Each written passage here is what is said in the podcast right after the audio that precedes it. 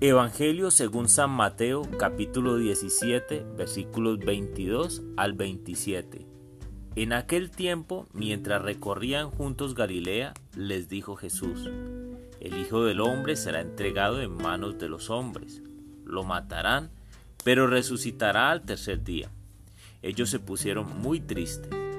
Cuando llegaron a Cafarnaún, los que cobraban el impuesto de las dos dracmas se acercaron a Pedro y le preguntaron, ¿Su maestro no paga las dos dracmas? Contestó, sí. Cuando llegó a casa, Jesús se adelantó a preguntarle, ¿qué te parece, Simón? Los reyes del mundo, ¿a quién le cobran impuestos y tasas? ¿A sus hijos o a los extraños? Contestó, a los extraños. Jesús le dijo, entonces los hijos están exentos. Sin embargo, para no darles mal ejemplo, ve al mar, echa el anzuelo, coge el primer pez que pique, ábrele la boca y encontrarás una moneda de plata. Cógela y págales por mí y por ti. Palabra del Señor.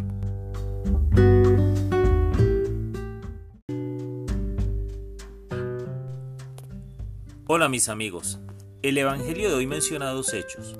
El primero, Jesús anuncia que el Hijo del Hombre morirá a mano de los hombres y el segundo, una invitación a dar ejemplo. Jesús paga impuestos a los romanos.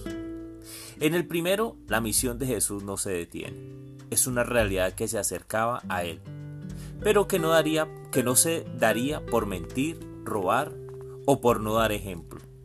Dios se hizo hombre y como hombre fue íntegro en sus pensamientos, palabras y obras. Es decir, él era lo que podemos llamar una persona coherente, con integridad ¿Será que se parece a nosotros? Porque nosotros con frecuencia pensamos una cosa, decimos otra y hacemos otra. Este Jesús, el Salvador, mi Salvador, en verdad es digno de seguir e imitar.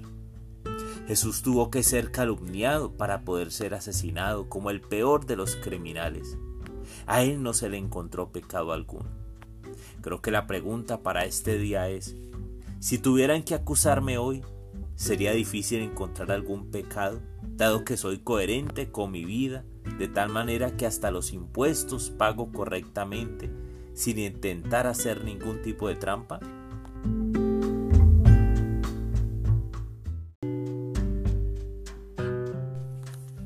Señor Jesús, imitarte no es fácil, es difícil definitivamente. Seguir el estilo de vida coherente, la integridad que manejabas, hace que entrar al reino de los cielos sea un poco más difícil. Con razón muchos de tus discípulos te dejaron en el camino. ¿Quién podía seguir tus teorías, tus pensamientos, tus acciones, tu forma de actuar? Dijeron algunos. Señor, yo quiero seguirte Quiero imitarte, quiero ser como tú. Dame, Señor, esa capacidad de integridad que hasta los impuestos pagabas. Dame la capacidad, Señor, para no mentir, para no engañar, para orar como tú obrarías. Señor Jesús, que lo que yo piense sea como tú pienses, que lo que yo haga sea lo que tú hagas. Amén.